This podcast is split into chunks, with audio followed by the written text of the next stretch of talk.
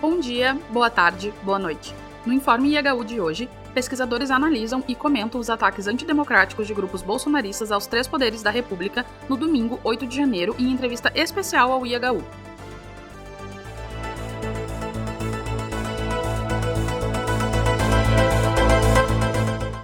Para o sociólogo William Nozak, a fronteira da polarização social foi ultrapassada em direção ao terrorismo, ao vandalismo e à barbárie. Os episódios inauguram um novo capítulo da atuação da extrema-direita no país, por isso eles devem ser enfrentados com rapidez e contundência.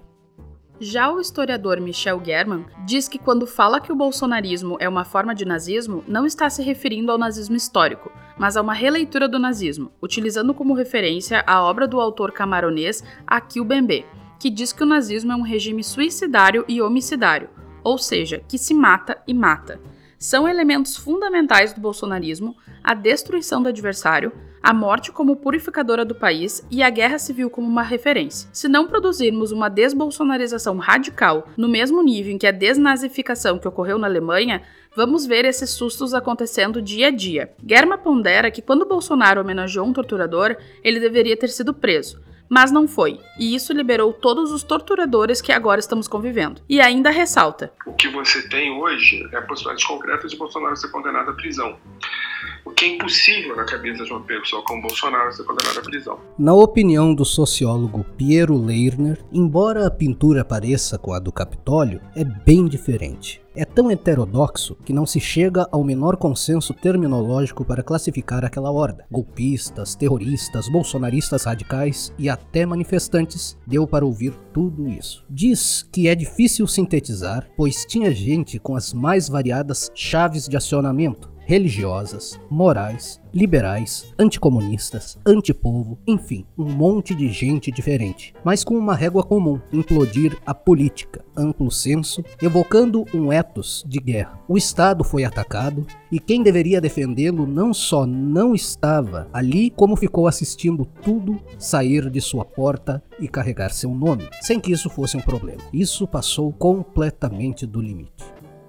Tiago Medeiros, Rodrigo Ornelas, Simval Silva de Araújo e Fábio Baldaia, pesquisadores que integram o Laboratório de Estudos Brasil Profundo, que é um grupo de estudos e pesquisas ambientado no Instituto Federal de Educação, Ciência e Tecnologia da Bahia e que tem o objetivo de formular interpretações de fenômenos da sociedade brasileira por meio de uma noção de Brasil profundo, apontam, em entrevista conjunta ao IHU, que esse episódio é a culminância de uma sequência de episódios dispersos e abraçados por mensagens de direcionamento de um ativismo anti-institucional radical. Esse ativismo tem assumido desde o processo eleitoral modulações que autorizariam o extremismo político violento, o que se materializou em ações mais hostis contra o patrimônio material e imaterial do país, que são parte significativa da imagem da democracia brasileira. Os pesquisadores lembram que Bolsonaro dizia coisas do tipo: Tem que todo mundo comprar fuzil, pô. É. Povo armado jamais será escravizado. Dentre outras formas de sincretização. O eco dessa criptonormativa nunca deixou de insuflar os militantes mais radicais e, mesmo entre parte dos tidos como mais moderados, encontraram justificativa. Com a eleição de Lula, a ideia de a vontade dos radicais, autoproclamados povo, se superporia à fraude das urnas, os levou aos QGs. Lembram ainda que o melindre das polícias, militar federal e do exército, para tratar com os manifestantes, uma transferindo para outra o abacaxi, contribuiu para que a instalação e a logística de manutenção deles ali prosperasse, a despeito de pregarem, desavergonhadamente, golpe de Estado sob a alcunha cínica de intervenção federal. Isso é democracia, o pessoal chama de democracia. Essa porcaria que a gente vive hoje em dia é que esse, esse pessoal lá de cima chama de democracia. Você tem saudade do regime militar? Eu? Quem tem é o povo.